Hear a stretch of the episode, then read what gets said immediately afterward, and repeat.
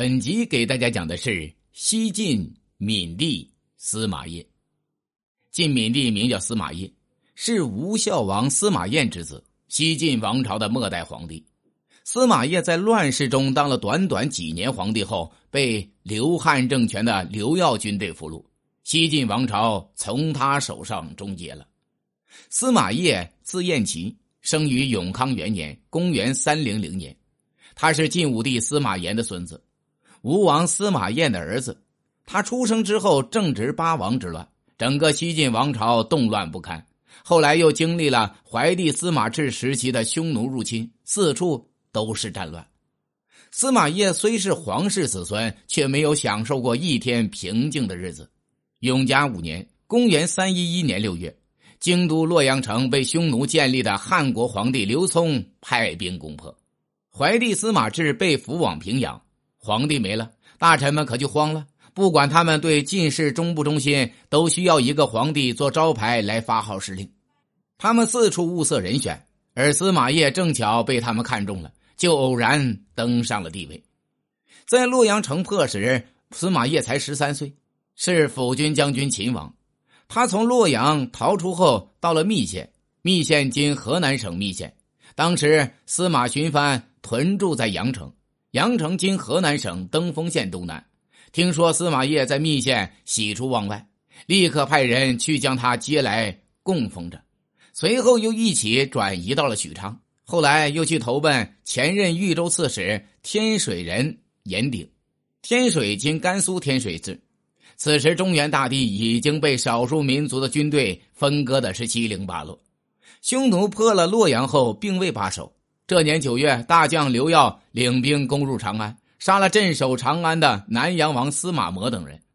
匈奴兵进入长安后，烧杀劫掠，将长安城也毁成断壁残垣。战争加上天灾，百姓饿死，被杀死者十之八九。不过西晋臣民也不甘坐以待毙，他们团结起来与匈奴人浴血奋战，最后终于把刘耀赶出了长安。大将严鼎。听说关中形势大好，就带着司马邺、荀帆等进驻了长安。不过荀帆是山东人，不愿西去，就在路上溜走了。永嘉七年（公元313年四月），晋怀帝司马炽被毒死的消息传出，众臣就拥立司马邺在长安为帝，即晋闵帝，改元建兴。司马邺当皇帝时才十四岁，根本不管事，军政大权全由魏将军。领太尉索林负责。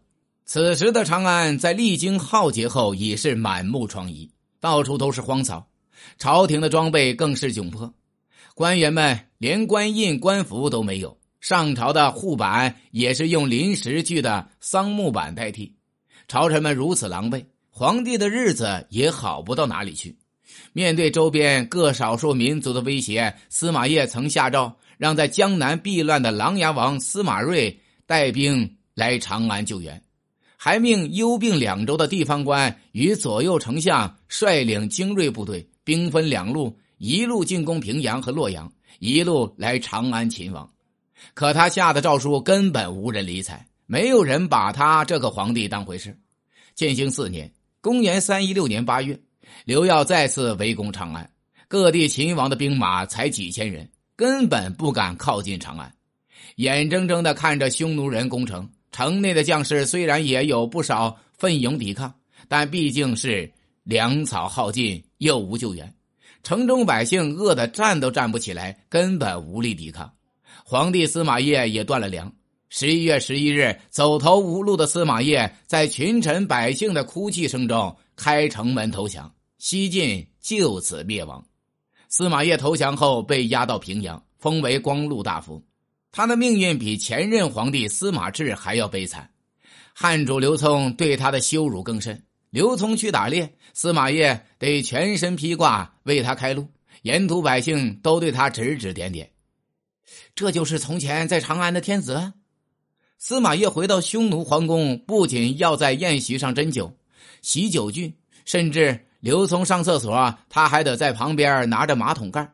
被俘来的晋朝老臣见到这种情景，悲愤的抱住司马邺，痛哭失声。刘聪就把他们全杀了。刘聪又担心留着司马懿晋人复国之心不灭，就把他也毒死了。司马懿死于公元三一七年十二月，他在位三年，此时年仅十八岁，葬址不明。他被拥上皇帝的宝座，也被推向了动乱时代的风尖浪头，最后悲惨收场。本集已经讲完，下集讲的是东晋元帝司马睿。